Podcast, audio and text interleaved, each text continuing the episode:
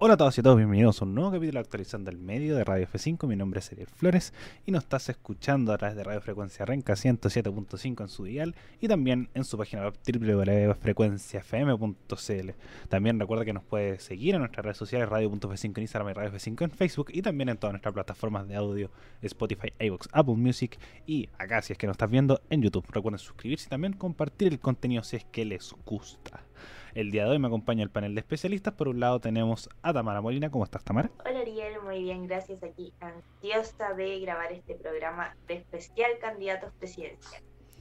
Así es. Y también nos acompaña Amaya Belis. ¿Cómo estás, Amaya? Hola, Ariel. Muy bien. ¿Y tú? Todo bien. Muchas gracias. Como bien adelantada la Tamara, que el día de hoy vamos a hacer un especial candidatos presidenciales de lo que llevamos al momento que estamos grabando este programa domingo 25 de julio, que hasta este día estos son los candidatos que están o que por lo menos muestran una aspiración a estar en la papeleta del mes de noviembre. Recordar que en, a lo largo de todo este proceso vamos a nombrar distintos candidatos que se pueden ir bajando o que van a bajar su candidatura antes del 23 de mayo, perdón, el 23 de agosto, producto que ese es el día en que se cierra la papeleta presidencial del mes de noviembre, donde vamos a lo más probable, descubrir los dos candidatos que hay en una segunda vuelta el mes de diciembre. Bueno, chicas, vamos a comenzar un poco de los por los que ya más conocemos, que tenemos que ganaron las primarias, sus primeras perspectivas. Por un lado, Gabriel Boric, ganador de la primera Pro Dignidad, donde venció a Daniel Jaude y a Sebastián Sichel, candidato de Chile Vamos, que venció a,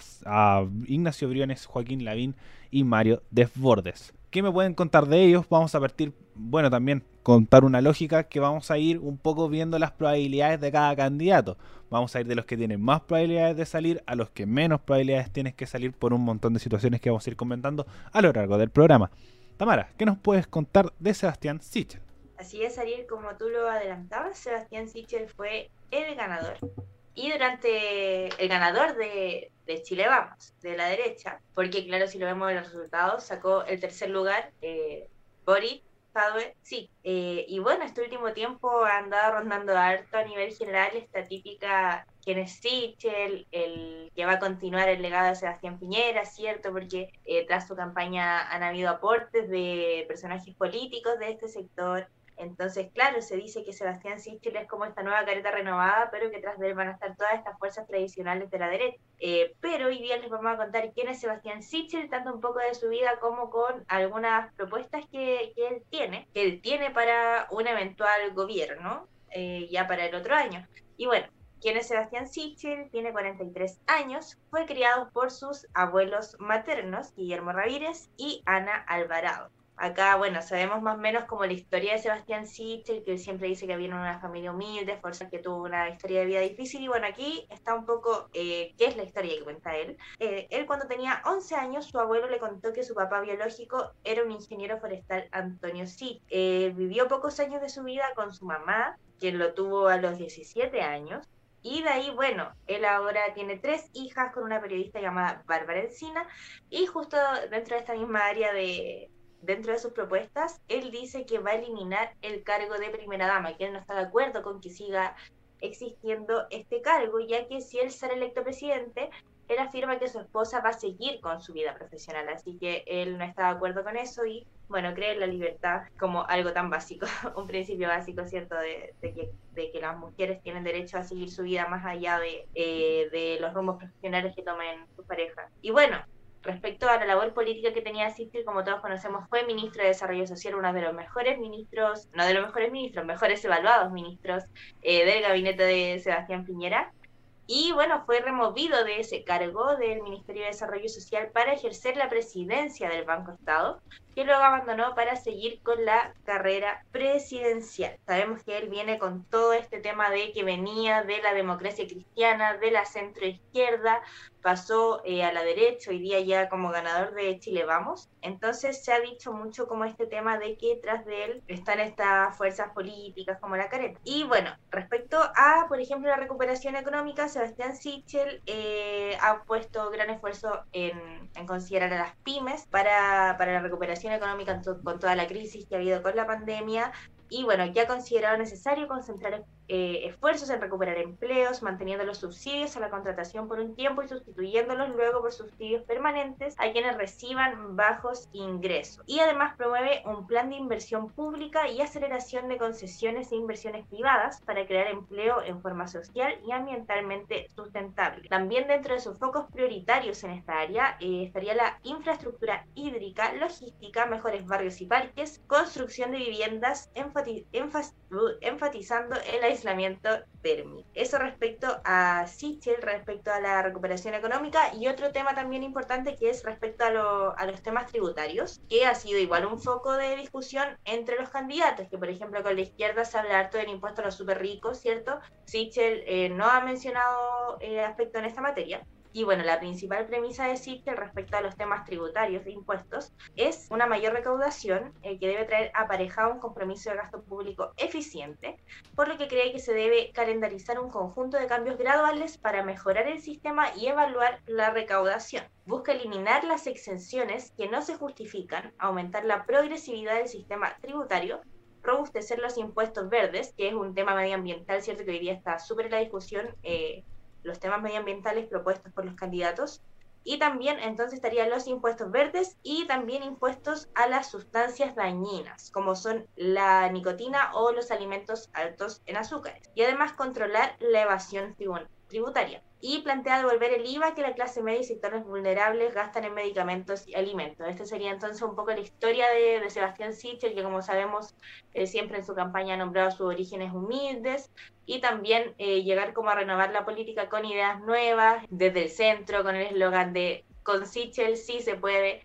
Entonces, eso ha sido un poco como todo el movimiento y las propuestas de Sebastián Sí. Muchas gracias, Tami. Para complementar también respecto a este planteamiento que decía al inicio, que era un poco la continuación de Sebastián Piñera, tiene algo de cierto. Por el hecho que varios son los nombres que han participado en su campaña, tal como lo, lo consigna Interferencia, que tenemos a Sebastián Piñera, Andrés Chadwick, Marcela Cuillos, Andrés Salaman, Tomás, eh, Tomás Fuentes, Camila Flores, Diego Chalper, eh, todos diputados de Renovación Nacional, Mariana Elwin y también los empresarios eh, Juan José Santa Cruz y Jorge Errázuriz.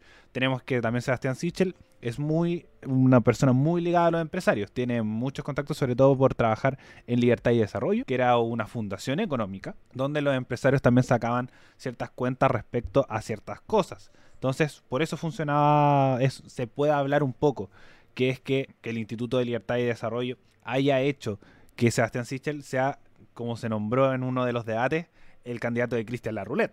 Que Cristian Larroulet, el personaje del segundo piso, que se habla que es la mente detrás de este gobierno, que sí sería una continuidad.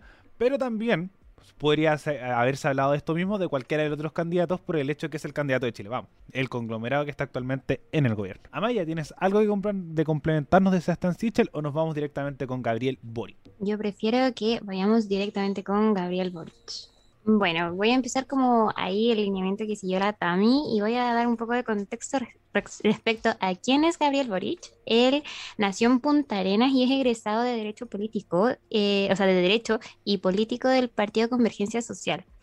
Él estudió en la escuela de British School de Punta Arenas y estudió el 2004 Derecho en la Universidad de Chile. Aparte, en, el 2016 fundó el movimiento autonomista em, y en el 2008 resultó electo consejero de la Federación de Estudiantes de la Universidad de Chile, la conocida FECH, eh, donde al año siguiente, en el 2019, fue elegido presidente del Centro de Estudiantes de la misma y em, ya en el 2012, tras el triunfo de la lista Creamos Izquierda, asumió como presidente de la fecha, sucediendo al cargo de Camila Vallejo. Bueno, respecto de candidato, eh, durante el, en la jornada del 18 de julio del 2021 de este año, eh, fue electo candidato presidencial del Pacto Pro Dignidad para las elecciones presidenciales de este noviembre, de este noviembre del, de este año. Em, y obtuvo 1.058.027 votos, correspondiente al 60 0.43% del total de votos válidamente emitidos. Eh, y bueno, con esto iniciamos un poco eh, ya cuáles son las propuestas más fuertes de este candidato, eh, tocando los temas principales y que son de interés social. Vamos con la recuperación económica. Boric lo que propone era un modelo em, que se llamaba, si no me equivoco, verde morado o morado verde. ¿Y en, por qué se llama así? Eh, porque implica el movimiento feminista dentro de. Eh, lo que quería Boric era una reactivación para girar hacia un nuevo modelo. ¿Mediante qué? Mediante subsidios al empleo femenino y mediante la creación de un sistema nacional de cuidados, cuya primera etapa sea ampliar el subsidio Protege, que es para padres de hijos de hasta dos años de edad. Con esto tiene, esto tiene el fin de incluir a cuidadores de personas postradas o discapacitadas. Y bueno, también dentro de este mismo ámbito, Boric plantea desplegar inversiones en energías renovables, agua, movilidad urbana y obras con impacto ambiental Respecto a los cambios tributarios, el, aquí el candidato, su fuerte es la reforma tributaria que recaude entre un 8 y un 9% del PIB y la idea es ocupar mitad y mitad así como la mitad de estos recursos que provendrá de desintegrar el sistema y de eliminar las exenciones injustificadas.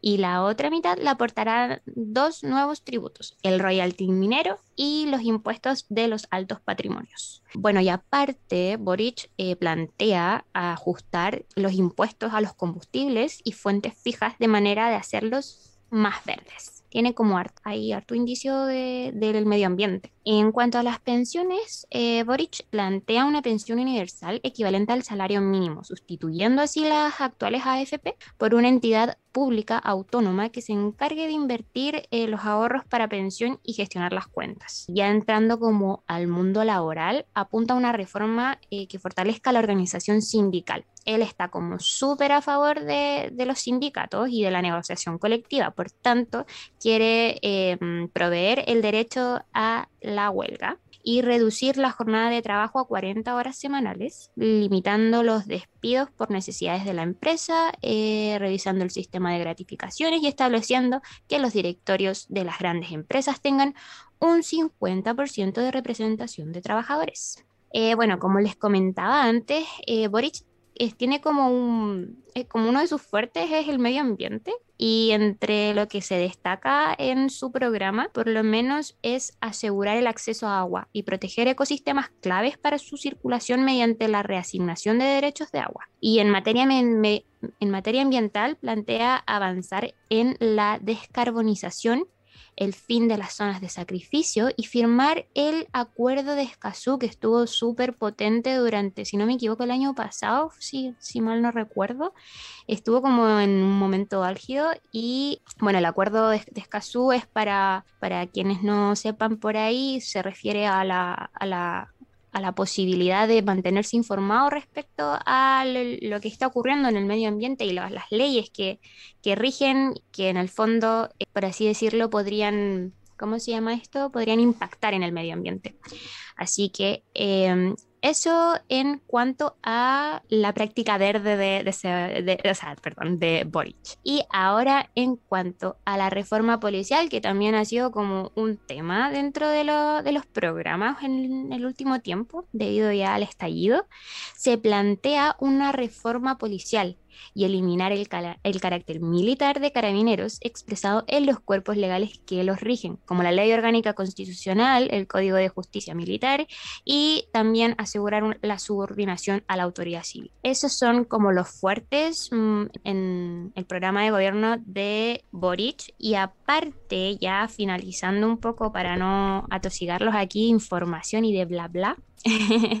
eh, Boric eh, plantea algo respecto al narcotráfico, que también es siempre es como súper importante para la gente este tema y sobre todo con el tema de la ley de las drogas eh, que han salido como bien en los discursos. Eh, él plantea una nueva ley de drogas que no persigue a los usos personales ni sus actos preparatorios y el desarrollo de un tratamiento específico y distintivo entre el microtráfico y el tráfico de estupefacientes, que además incluye un enfoque social, y de género. Boric marca muchísimo en su programa los temas de género, como por ejemplo em, destrabar el sistema, así lo, lo coloca él dentro de su programa, de denuncias de violencia intrafamiliar y también ampliar y fortalecer la oferta de centros de atención a víctimas de delitos y la creación de una unidad de mediación uh, comunitaria. Y bueno, finalmente también dentro de su programa buscará incentivar la ley, las leyes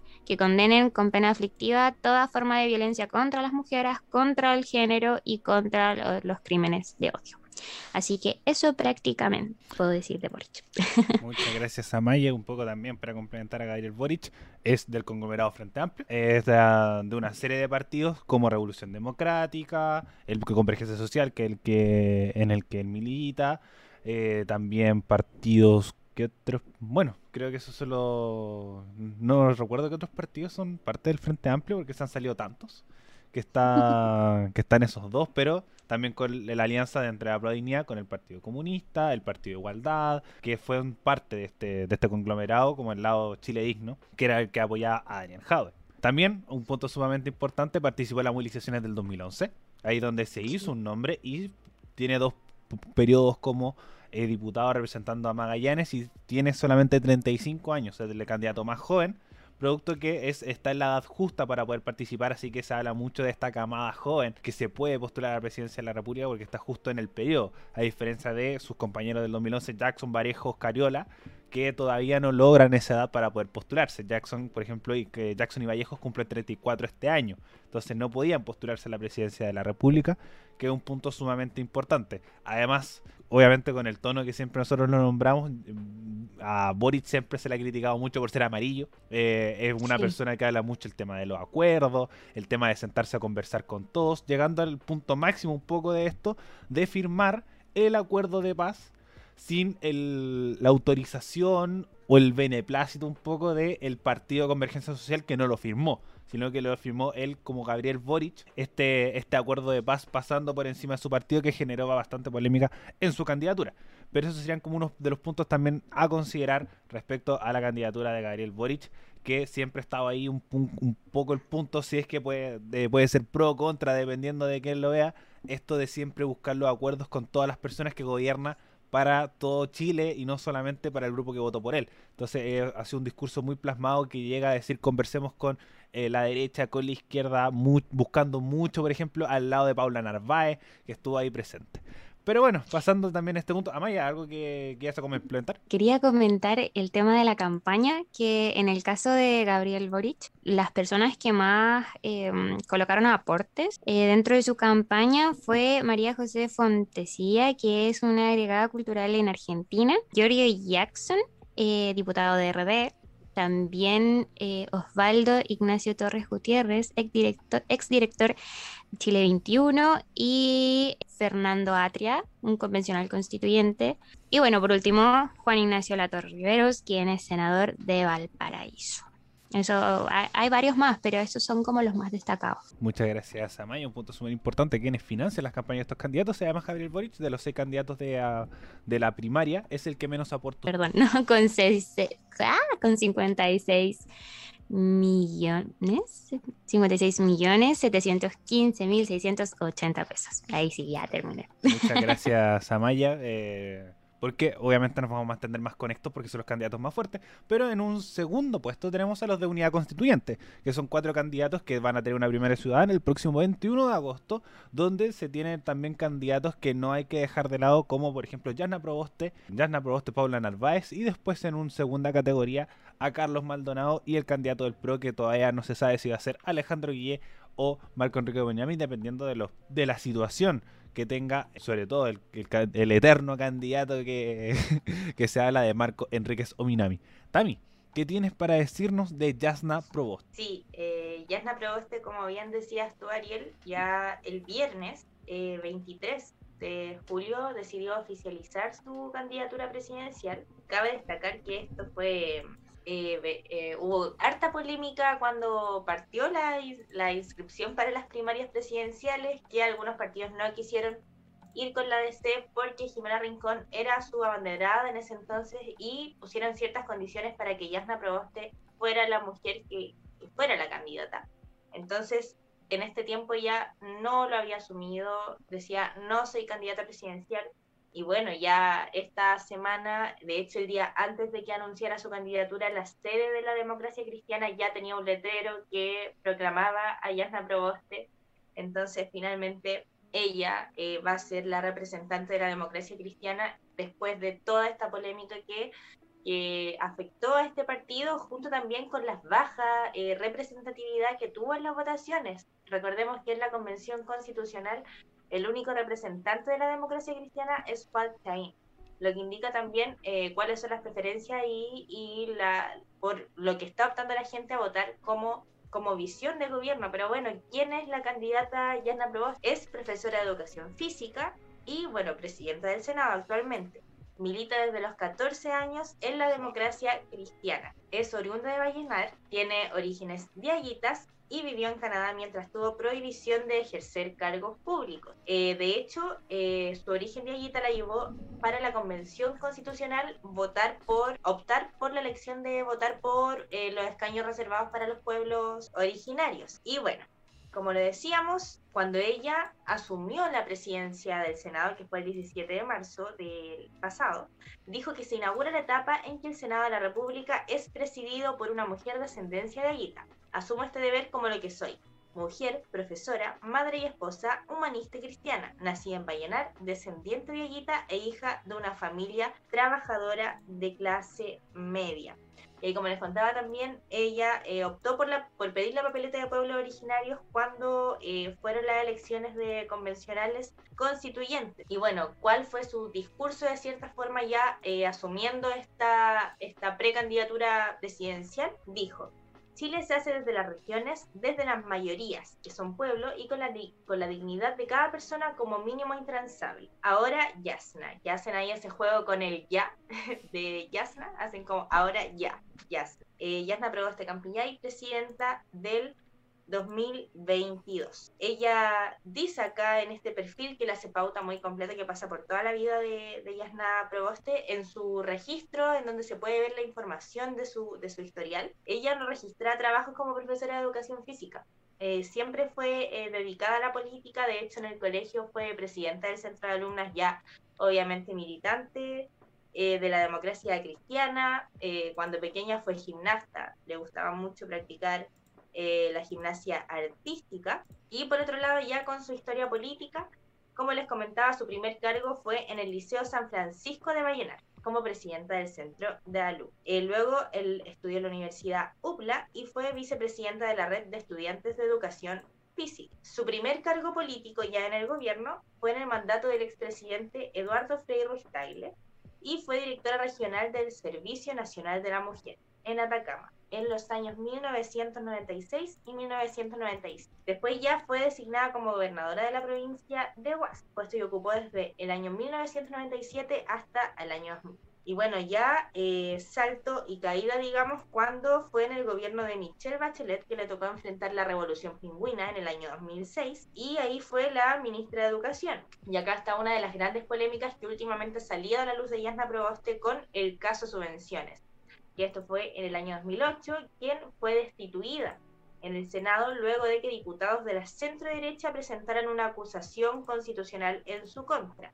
¿Por qué? En ese tiempo, la Contraloría había detectado desórdenes financieros en la Seremi Metropolitana de Educación por 262 mil millones. Eso le hizo que estuviera cinco años eh, sin poder ejercer cargos públicos. Entonces, cuando ella asumió ya nuevamente, 13 años después asumió la presidencia del Senado el 17 de marzo del 2021 y ahí se convirtió en la tercera mujer eh, en este cargo esa ha sido más o menos eh, cómo fue, cuál es la historia de vida, ¿cierto? Y la historia política mayoritariamente de Yasna Proboste. Cabe destacar que, este último tiempo también ha estado presente la polémica del caso subvenciones con estos dineros.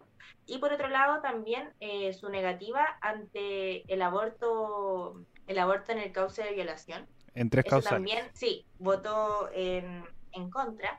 Entonces, eso también ha estado muy presente en, su historial político, ¿cierto? En la labor política.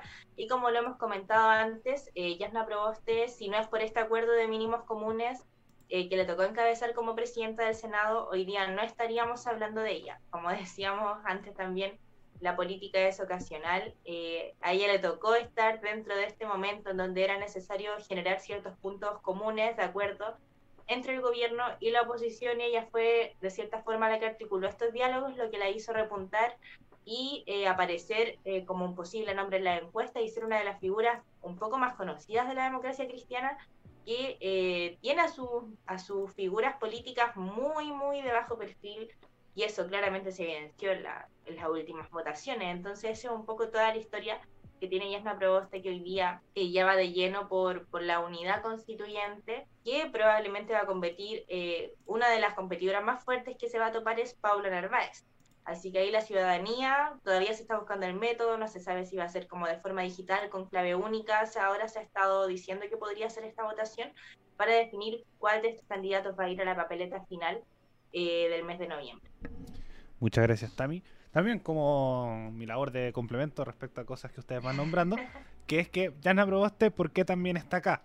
Porque fue la encargada de la negociación de los mínimos comunes. ¿Qué fueron los mínimos comunes? Los mínimos comunes fueron como este ingreso universal que se planteó que en un momento fue del sueldo mínimo, después fue bajando al punto que tenemos este IFE universal, denominado universal porque es uno de los más grandes, pero es para todas las personas que están en el registro social de hogares, que fue negociado en representación del Senado por Yana Proboste. Entonces tenemos que Yana Proboste está en el momento lugar, en el, perdón, en el momento preciso, en el lugar indicado, porque eh, fue la que lideró este momento y además que es un punto a considerar, pero no tanto, es la que lideró las encuestas. ¿Quiénes lideraron las encuestas durante mucho tiempo? Lavín y Jaude. ¿Dónde están Lavín y Jaude? Lavín sin pega y Jaude la alcaldía de Recoleta. Entonces, no nos confiamos por esa estadística, pero está ahí porque se posicionó bien respecto a la presidencia del Senado y además calza un poco en este en este tema que se le criticó mucho a la primaria convencional, que primero también critica a la unidad constituyente que está haciendo una primaria ciudadana y no una primaria convencional, cuando el, espectro de participantes va a ser mucho más reducido, mucho más reducido. Eh, todavía, como decía bien la Tami, no se sabe cómo va a ser el formato. Eh, si es con clave única o uno va a ir a votar con el carnet, con los padrones del CERVEL, no se sabe. Entonces, es ver eh, la posibilidad de potenciar a, los diferentes nombres que se pueden presentar en esta primaria. Entonces, calza un poco con esto que es mujer, es, es con descendencia indígena, eh, pero al mismo tiempo está en un conglomerado que está muy afectado la democracia cristiana, en la concertación en general. Eh, como unidad constituyente no tuvieron tantos convencionales constituyentes como esperaban, vienen en caída, y este un poco también sumarle el triunfo de Orrego, poco un refresh, un, un, empuje a la democracia cristiana para que pudiera presentar esta candidatura de Yanna Proboste, también pasando por encima por Jimena Rincón, que era la candidata, pero salió esto de los mínimos comunes, Yanna Proboste empezó a subir en la encuesta, Yanna Proboste, perdón, eh, Jimena Rincón tuvo que dejar su candidatura para que Yanna eh, fuera la bandera de la democracia cristiana. Amaya, ¿qué tienes para contarnos de la ex ministra de Bachelet, Paula Narváez, representante del Partido Socialista? Aquí vamos con la otra carta, la candidatura. Eh, Paula Narváez, quien tiene 49 años de edad. Eh, como bien tú dices, Ariel, eh, Paula Narváez fue exposera de la presidenta Michelle Bachelet. Es psicóloga socialista y creció en Puerto Montt quien se define como feminista. Bueno, su carta, esta carta presidencial nació tras Em, una petición en formato change.org, suscrita por un grupo de mujeres socialistas que partía con la frase Mujeres, ciudadanes y militantes apoyan a Paula Narváez y piden primarias abiertas. Luego tenía un título Nunca más sin nosotras y un texto en el que señalaba que es inaceptable que las candidaturas presidenciales de nuestro partido sean solo masculinas. Asimismo, también complementaba que Narváez es la continuadora natural de la presidenta Bachelet y de hecho eh, la, la, misma expresidenta Michelle Bachelet firmó también esta petición y así fue como se confirmó que esta sería la nueva candidata. Paula Narváez aceptó el reto y lanzó su, su, esta carta presidencial. Bueno, ella eh, se considera, tiene en su página de hecho, dice, soy una mujer del sur de Chile, mamá de mellizas, psicóloga de profesión, feminista por convicción y candidata a la presidencia. Esta mujer está casada con Javier Rico Pinto, quien era un asesor del Ministerio de Economía. Y bueno, a respecto ya a lo que propone eh, Paula Narváez, cuál es su fuerte, vendrían siendo terminar con las AFP. Vamos a empezar por ahí entonces. Ella propone terminar con el actual sistema de pensiones, de fondo de pensiones, e incluso revisar la fórmula previsional que tienen las Fuerzas Armadas. Su proyecto presenta un sistema mixto de pensiones solidarios y sin AFP con pensión básica universal de un 70% del salario mínimo, resguardando los ahorros de los trabajadores con un programa de 142 páginas y con más de 400 compromisos, eh, se encuentra también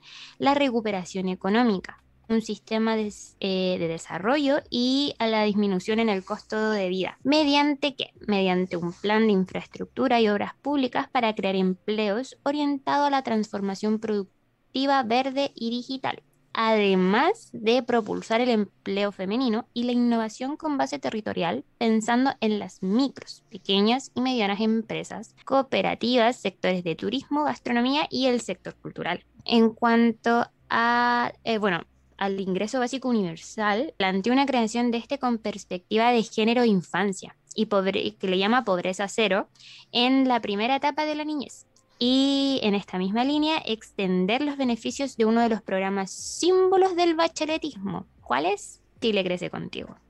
A eso sumó la idea de tener una alza escalonada del salario mínimo durante su eventual gobierno para llegar así a los 500 mil pesos mensuales. También se comprometió a algo súper importante, a terminar con el CAE, y a condonar las deudas a los y las estudiantes del 60% de menores ingresos.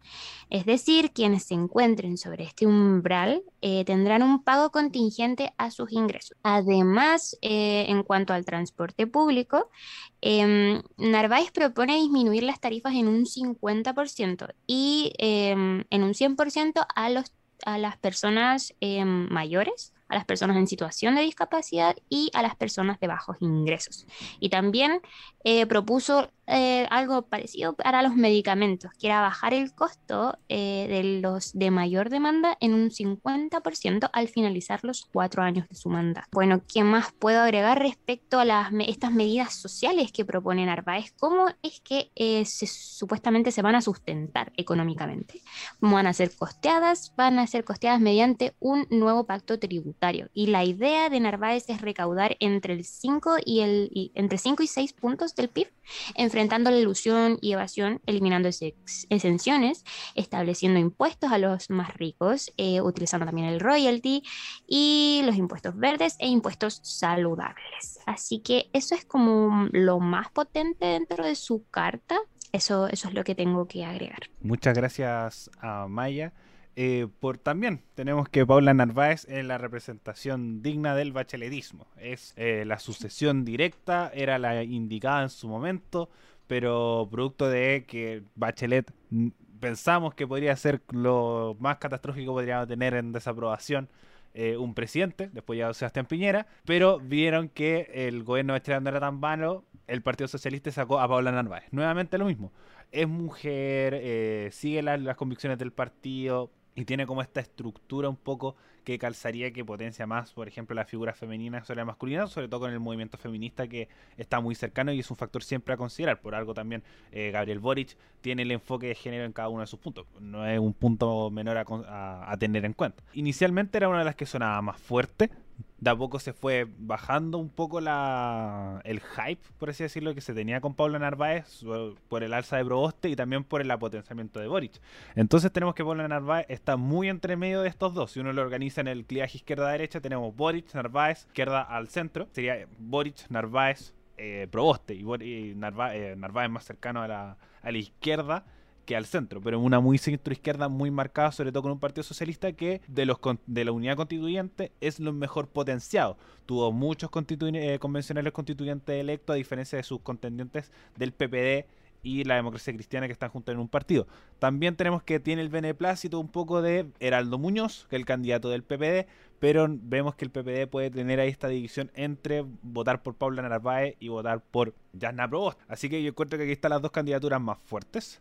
Y también tenemos el caso de Marco Enríquez Ominami, ¿Qué pasa con Marco Enrique Dominami? Eh, Marco Enrique Dominami es el eterno candidato. Esta sería la tercera vez que se presentaría la candidatura. Tenemos que las dos versiones anteriores, por un lado, fue eh, presentó esta candidatura independiente. Después se generó un partido propio que es el Partido Progresista, el PRO, donde él estuvo ahí por mucho tiempo, incluso presentando otro tipo de candidaturas como alcalde, diputado, entre otros más. Él es hijo de Carlos, Carlos Minami, Carlos Enrique Minami, que también es persona que fue detenida eh, durante la dictadura, que eh, siguió este legado donde Marco Enrique Minami estuvo limitando muchos años en el Partido Socialista. ¿Qué pasa con él?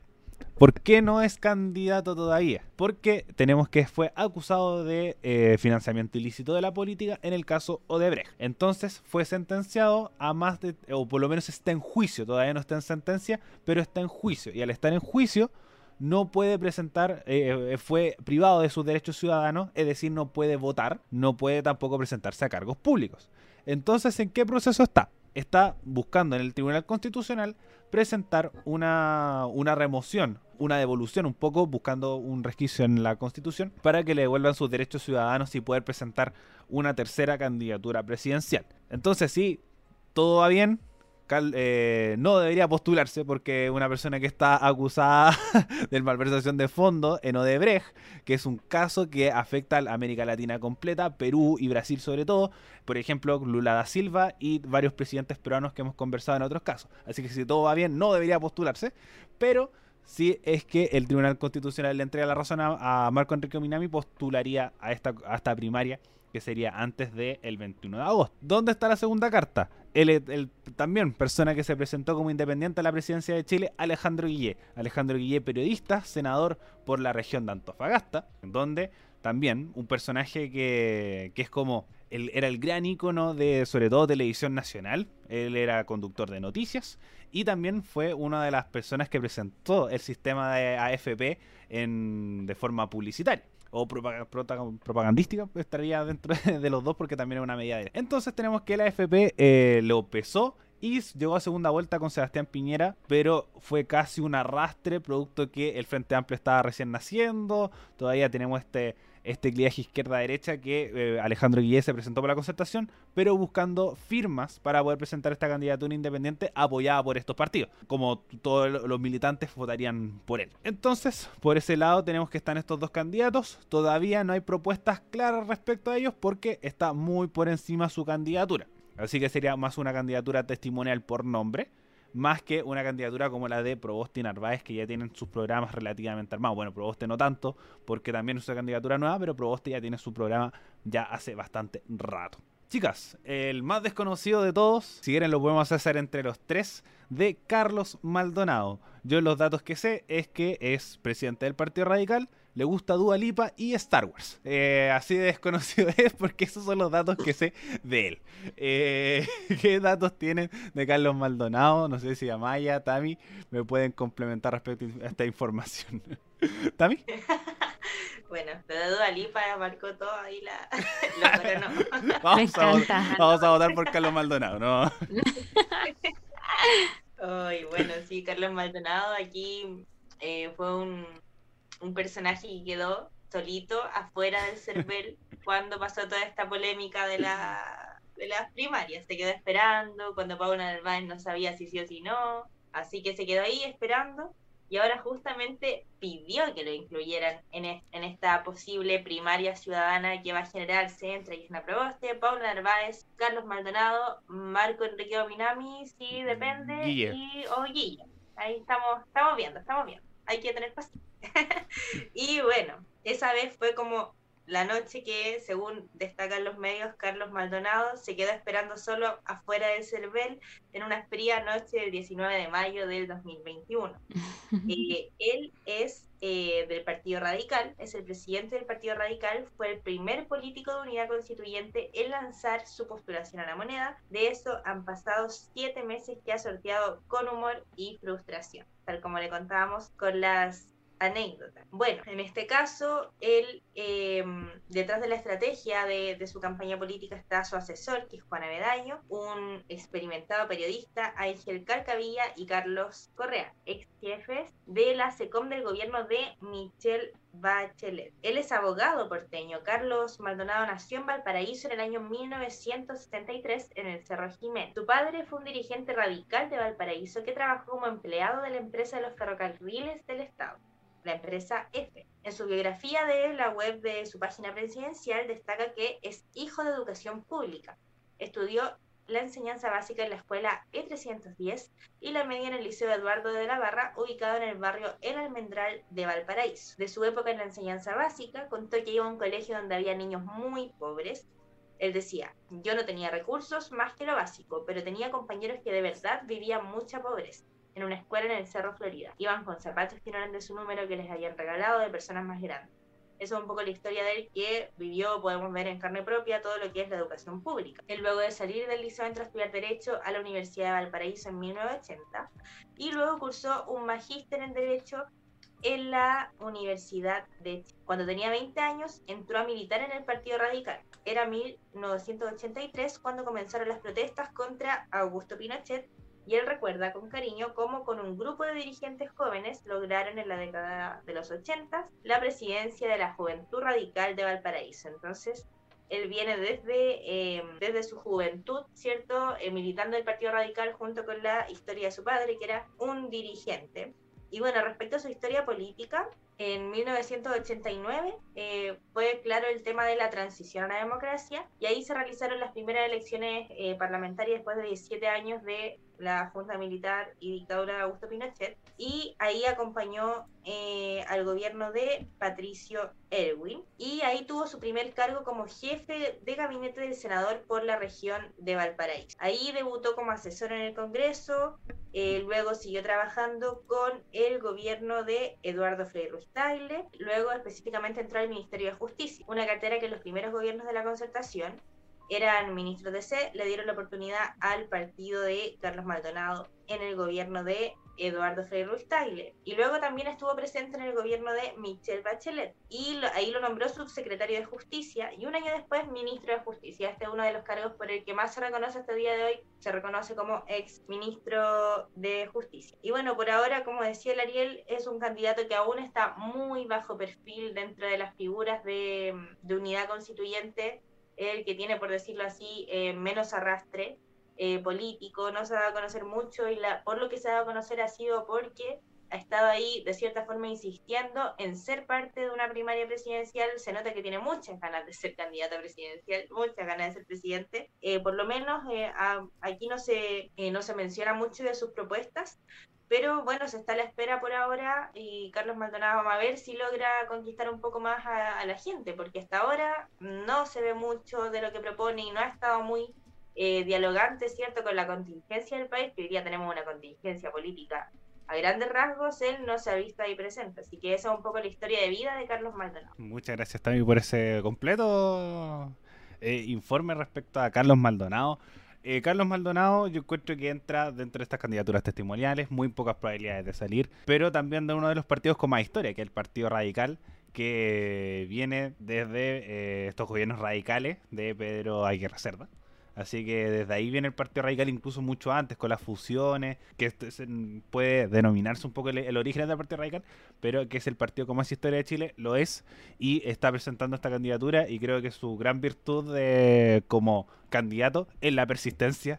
Ha sido muy persistente respecto a esta situación y ahora está ahí en, de forma muy pareja Unidad Constituyente para presentar esta candidatura. Problema de la candidatura de Unidad Constituyente que no tienen la visibilidad de las otras primarias convencionales. Eh, no tenemos debate, no tenemos conversaciones entre ellos, no tenemos postura, tenemos muy pocas cosas. Ya la Proboste presentó su candidatura el viernes pasado, cuando las elecciones ya sean un mes. No sé si lo harán de forma particular o se organizarán los medios más grandes, como lo hizo CNN, como lo hizo la red, para poder tener este espacio de la primaria ciudadana, en que no sabemos si se va a hacer por internet, va a ir que uno quiera un local de votación, a la sede de los partidos, no lo sabemos.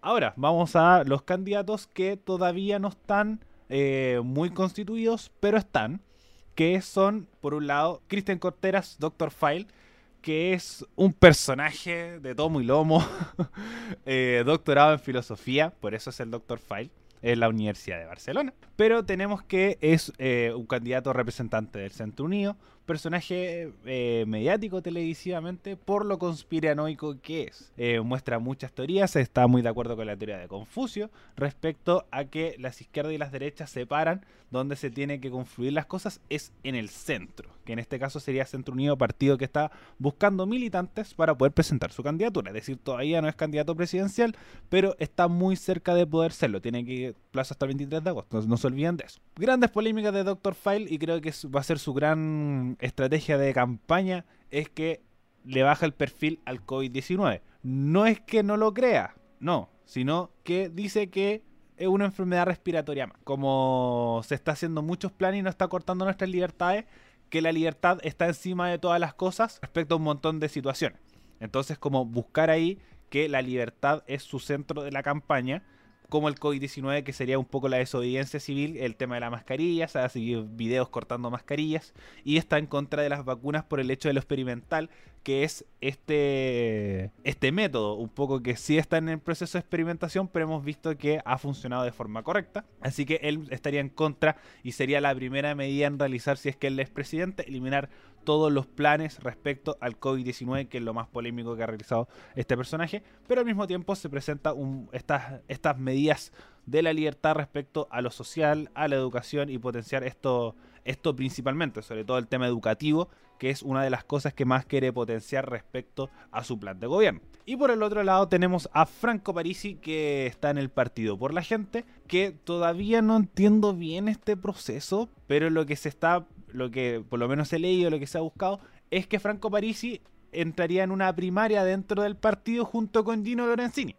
Es Gino Lorenzini, el que él era presidente de Felices y Forrados, empresa que ayudaba, asesoraba a personas respecto al sistema de FP, que un poco salió a la palestra pública hace un par de meses atrás, que diría hasta un año atrás, el año pasado, porque eh, acusaba esta, a las empresas de Piñera como lo nombraba bien Alejandra Matu respecto al caso Enjoy, algo muy parecido respecto a la SFP que Piñera invertía en FP Habitat y por eso restringía el tema del retiro del 10%. Entonces haría ahí como opiniones opiniones de interés y cosas por el estilo. Entonces haría una primaria interna entre Gino Lorenzini y Franco Parisi. Amaya, ¿qué nos puedes decir de Franco Parisi, que también es otro personaje más. Creo que esta, estos tres nombres que hemos dicho, eh, Gino Lorenzini, eh, Doctor Fire y Franco Parisi, son unos personajes que lo único que para mí me emocionan que esté en la papeleta es por los debates, por las tonteras que, disculpen los candidatos si no están escuchando, pero que realmente cosas y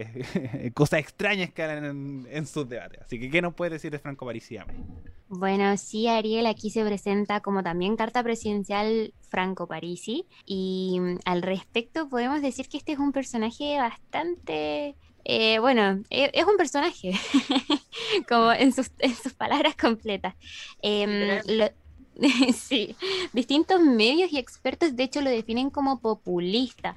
Eh, bueno, Franco Aldo Parisi Fernández es un ingeniero comercial chileno y se hizo conocido por realizar, junto a su hermano Antonino, programas de radio y televisión sobre economía. Eh, de hecho, en el 2012 em, lanzó una candidatura independiente para la elección presidencial del 2013, en la que tuvo eh, el cuarto lugar de las preferencias con un 10 ciento de los votos.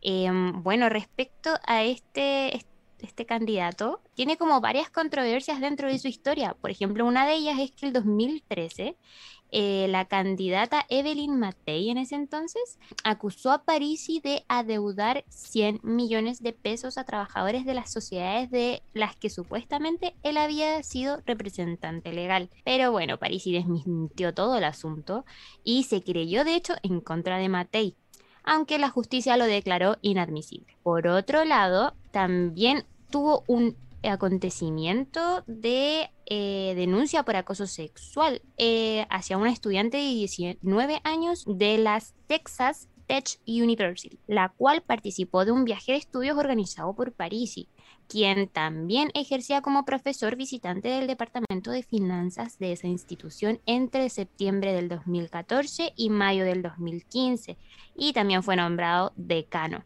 Las acusaciones, la conducta inapropiada y el escándalo también llevaron a que la Universidad de Alabama lo despidiera. El economista rechazó todas estas denuncias, calificando de tendencioso y antojadizo el informe en su contra, que fue elaborado por una de las casas de estudio en su contra, aunque no presentó testigos que refutaran las acusaciones. Bueno, como pueden ver, este es un personaje bastante, eh, bastante historial y al respecto de sus propuestas, bueno, Parisi, eh, respecto a las medidas valóricas, eh, apunta a una despenalización del aborto terapéutico en casos de violación. Respecto a los impuestos, él está a favor de aumentárselos a las empresas de un 20 a un 26% y eliminar el FUT, eliminar el impuesto a las empresas jóvenes, en la reducción de la tasa máxima convencional a un 30%, el cobro de derecho de aguas a empresas mineras.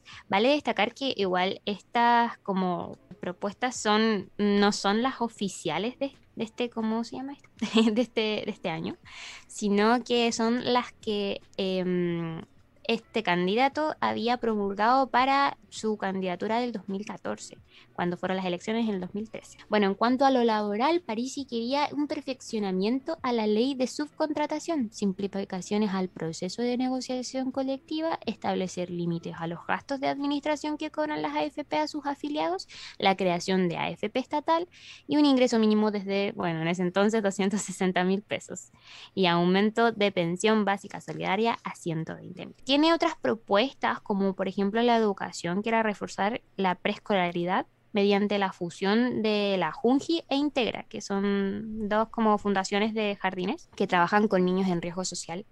Y así como también tener un educador o auxiliar eh, de párvulo por cada 15 niños. Por otro lado, en cuanto a la energía, eh, Parisi eh, era a priori de darle una cierta priorización, valga la redundancia, eh, a las energías renovables y rechazaba a Hydrogen. Esto es como muy vintage. Y en cuanto a la salud, él promulgaba un impuesto a las utilidades de las ISAPRES, a las mejoras en atención odontológica, al aumento en una cobertura de salud mental y a garantizar un mínimo de especialistas por región. Bueno, Igualmente creo que deja ahí bastante, eh, son, son propuestas del año 2013, todavía no, no hay una actualización de por medio, pero ya les hemos comentado más o menos quién es este personaje que, se, que se ahí tira para las presidenciales. Efectivamente, gracias a Maya por el informe, eh, completo informe respecto a Franco Parisi, que eh, efectivamente él se postuló a la, a la presidencia en el año 2013 y después estuvo desaparecido hasta que eh, tuvo esta un poco movimiento en redes sociales respecto a las cosas que decía en esta candidatura que fueron muy tendencia en Facebook sobre todo y tuvo un resurgir en esta plataforma. Y además unido a Felices y Forrados con Gino Lorenzini que también mucho arrastra en redes sociales por un montón de situaciones que nombramos anteriormente. Hace que esta candidatura surja pero es un muy fenómeno de redes sociales, un poco olvidándose esto de acusaciones de acoso sexual, también tuvo unos problemas con, con colegio respecto también a su hermano, que eran los Parisi, que tenían un programa en Vía X donde explicaban aspecto económico y muy recentrado en la economía, un personaje muy cercano al centro, más una centro derecha, respecto sobre todo a su aspecto económico, un poco esta nueva derecha muy cercana a lo que podría ser la figura de Sebastián Sichel. Bueno, también tenemos dos candidatos un poco muy en los extremos, literalmente, respecto al espectro de izquierda-derecha, que son Eduardo Artes y José Antonio Cas. Tamara, ¿qué nos puedes decir de eh, José Antonio Cas, candidato del Partido Republicano? Así es, bueno, José Antonio Cas también es un personaje bien, bien eh, llamativo dentro de, de la política chilena. Fundó el Partido Republicano que según él dice es la derecha de verdad, porque catalogado cierta, cierta vista de los políticos y de la gente, este es un partido de extrema derecha. Pero él defiende este partido y dice que es la derecha verdadera. De hecho, se considera opositor al, al, actual gobierno del presidente Piñera, él se considera dentro de la oposición, cosa que es muy rara porque para los constituyentes fueron en la misma lista de Chile Vamos. Entonces, aquí se genera esta dinámica, pero bueno.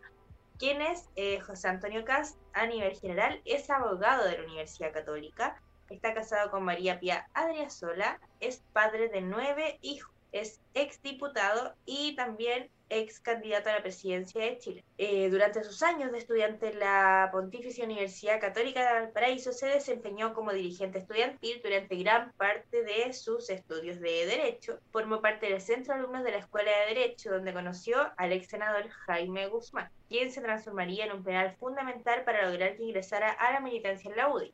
Aquí vemos también, conoció a Jaime Guzmán, esta férrea defensa, ¿cierto?, que tienen estos estas personas que fueron muy cercanas a Jaime Guzmán con la actual constitución. Y bueno, desde sus inicios en política hasta la actualidad ejerció como parlamentario por las comunas de Buin, San Bernardo, Carrera de Tango y Pay, para luego cambiar a La Reina y Peñalolén, sumando así 12 años como diputado de la República y además fue concejal de la Municipalidad de Buin durante cuatro años. Luego, en 2017, presentaría su candidatura independiente a la presidencia de Chile, logrando superar de gran manera las predicciones de las encuestas. Eso dice su perfil de link, llegando así al 7,94% para quedar en cuarto lugar. En ese entonces igual marcó la sorpresa José Antonio Cast, porque las encuestas marcaban un 2% más o menos y casi estuvo llegando al 10%, entonces marcó sorpresa. Y bueno, actualmente lidera Acción Republicana, que es un movimiento social político formado por él y que tiene como misión levantar todas aquellas causas, ideas y necesidades que actualmente mucha gente no se atreve a mencionar. Empoderando de esta manera a la ciudadanía y como él mismo lo plantea, despertar esa mayoría silenciosa que existe en Chile. Esto es como la lógica de José Antonio Caz, que dice que él habla sin palo en la lengua, que él muestra la realidad, lo que nadie dice. Él lo dice y es algo, algo muy típico de él. Y otro de la, de lo que destaca también son como estas ideas más, más radicales, claramente. Por ejemplo, eh, respecto a la inmigración, cuando fue consultado en una entrevista en la tercera, él dice que haría desde una zanja y un campamento militar hasta perseguir a las ONG que ayuden a los inmigrantes ilegales. Entonces, eh, claramente, por ejemplo, un estatuto de expulsión de inmigrantes ilegales, exigir a los países limítrofes que refuercen sus fronteras. Por ejemplo, cuando estaba en esta conferencia Daniel Jadwe, lo veía como el enemigo directo. Había que sacar a, a Daniel Jadwe sí o sí, él dice que él no, no se atiende en un consultorio público, no anda en transporte público, eh, sus hijos no van a colegios públicos, pero dice que sí conoce la realidad. Y en este último tipo de campaña que está haciendo, dice que ha recorrido más de 250 comunas en todo Chile, que ha recorrido toda la urgencia de los hospitales de la región metropolitana, hizo casi todos los recorridos de Transantiago, entonces últimamente en eso ha estado su campaña presidencial. Sabemos que sus idearios son mucho más radicales, de extrema derecha podría decirse, y ese es el personaje de José Antonio Cast. Él tiene toda la fe de que va a pasar a segunda vuelta presidencial, tiene fe de, poder que los, los chilenos eh, depositen eh, su voto por él, pero como decíamos ahí más o menos es una fuerza muy muy pequeña considerando la irrupción de Sichel por parte de la derecha que probablemente tenga una muy buena votación y por Boric que viene la sorpresa junto con los otros candidatos de izquierda que van a tener un posicionamiento mucho mayor en comparación a él que es algo que está mucho más alejado hoy día de todo lo que se ha visto socialmente con la política. Muchas gracias, Tami, por ese completo informe de José Antonio Cas. Posible que mantenga un poco esta, esta cantidad de votantes, no creo que ni sume ni baje tiene razón respecto a que la, la derecha de verdad, por el hecho de que todos los, el resto de los candidatos de las primarias no se consideraban personas totalmente de derecha, sino muy cercano al centro, eh, aspirando más por ese lado, menos la línea en la última semana de campaña, como vimos en nuestro mm, capítulo anterior.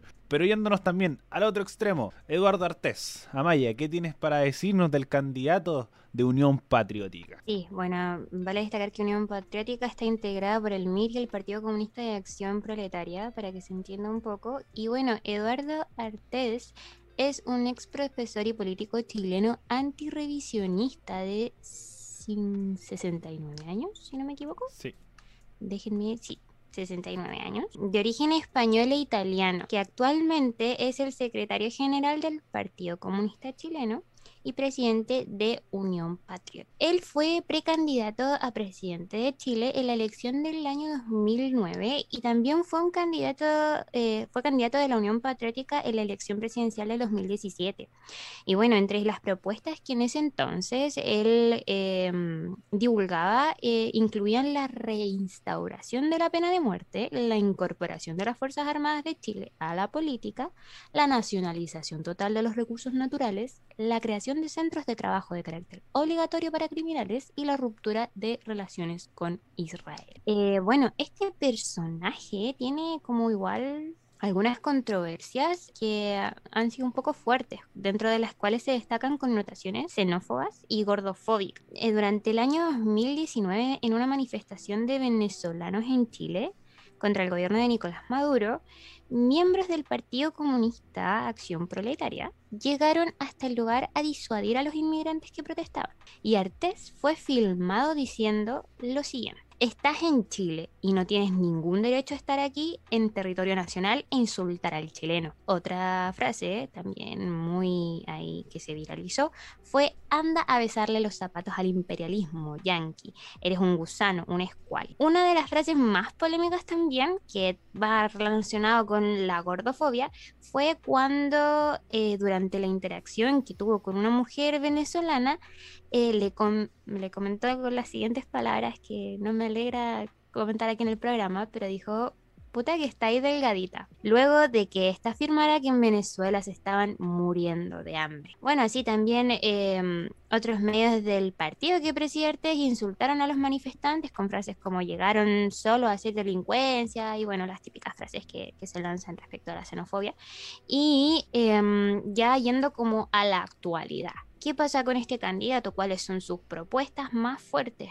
Bueno, Artés em, dice que él promueve la revalorización del trabajo, el precio del trabajo y el aumento sustantivamente del sueldo mínimo y todos los sueldos. Em, seguramente la, dice, con estas palabras. Seguramente la pequeña y mediana empresa que está complicada, allí tendrá que haber algún tipo de apoyo de carácter estatal, pero la gran empresa, sin lugar a duda, que debe estar en eso. Eh, aparte, también plantea la nacionalización de los recursos naturales y la revisión de todos los tratados, acuerdos y negociados que existen con la empresa privada a nivel de la minería y de cualquier gran empresa. Por otro lado, él promueve una política de industrialización del país con los recursos naturales en manos del Estado y en manos de los trabajadores. Por otro lado, habla de que hay que enfrentar el tema de la salud, el tema alimentario, eh, mediante un plan de emergencia sanitaria que involucre y movilice a todo el sector de salud privado, estatal y de las Fuerzas Armadas y de Orden al servicio de resolverlo. Y bueno, respecto a las Fuerzas Armadas, como comentaba, la restauración de ellas, y eso más que nada, esos son como sus planteamientos más fuertes. Y bueno, en cuanto a la inversión extranjera, dice que va a tener que someterse a una legislación determinada, no la legislación que tenemos hoy en día. Eso con Eduardo Artes. Muchas gracias a Maya respecto a ese informe, respecto a Eduardo Artés. Nuevamente, tenemos a José Antonio Casas en la extrema derecha y tenemos a Eduardo Artés en la extrema izquierda, muy partidario a lo que sucede, por ejemplo, en Corea del Norte, en Cuba y en Venezuela, en los regímenes comunistas que esto, esto establecen, incluso no sé, relativamente crítico respecto a todo lo que sucede en China. Entonces, es un personaje como eh, se demuestra realmente muy partidario respecto a todo lo que está sucediendo en estos países y cómo el, régimen comunista se establece en ellos. Así que eh, ese sería un poco el perfil de Eduardo Artés. Y para finalizar el programa tenemos que están los candidatos independientes que buscan auspicio, que son eh, alrededor de 20 las personas que lo están buscando y que son muchas personas comunes y corrientes, como cualquiera puede ser presidente de Chile. Efectivamente, cualquier persona puede mandar un mail y buscar un auspicio de 33 mil eh, votos. Tenemos, por ejemplo, Gustavo Serrano, que es persona no vidente del, del mundo de la discapacidad, eh, persona en situación de discapacidad, perdón. Bernardo Jabal Quinto, que es persona que trabajó en, en, gobierno de en la campaña de Joe Biden y Barack Obama en Estados Unidos, en el Banco Mundial, es economista. Y Tomás Jocelyn Holt, que también ex demócrata cristiano, muy, eh, idea muy firme, también un personaje muy particular respecto a un montón de ideas y planteamientos que él está planteando y que ustedes pueden buscar y analizar respecto a ellos, porque también son muchos y no alcanzamos en este programa, de eh, patrocinantes.server.cl. Cualquier persona no militante puede apoyar para que estos candidatos se presenten en la papeleta de noviembre. Caso particular, la lista del pueblo. La lista del pueblo, respecto con su vocero eh, Alberto Herrera, él planteó que la lista del pueblo iba a presentar un candidato, pero al día de hoy, 25 de julio del 2021, todavía no sabemos quién va a ser ese candidato. Está sonando mucho Jorge Sharp, él se mostró partidario, él se mostró cercano, incluso tuvo eh, conversaciones con los candidatos de la lista del pueblo del Distrito 7, que es el Distrito de Valparaíso. Entonces puede ser un nombre, todavía no lo sabemos, así que cuando lo sepamos lo más posible es que lo conversemos en este programa respecto a qué sucede con Jorge ya. Bueno chicas, muchas gracias por haberme acompañado en este capítulo de Actualizando el Medio. También recuerden que nos está escuchando en Radio Frecuencia Renca 107.5 en su dial y también en www.frecuenciafm.cl. También recuerden seguirnos en nuestras redes sociales, radio.f5 en Instagram y radio F5 en Facebook. Y también en todas nuestras plataformas de audio, Spotify, iBox y Apple Music. Y también acá en YouTube. Si es que les gusta, suscríbase, déle like, eh, activa la campanita y comparte el contenido si es que les gustó para que más gente se informe respecto a las candidaturas presidenciales que vamos a estar atentos a lo que va a suceder el 23 de agosto y también en noviembre donde vamos a estar ahí lo más probable en vivo hablando sobre las candidaturas presidenciales y todo lo que suceda ese día. Nos escuchamos en una próxima edición de Actualización del Medio.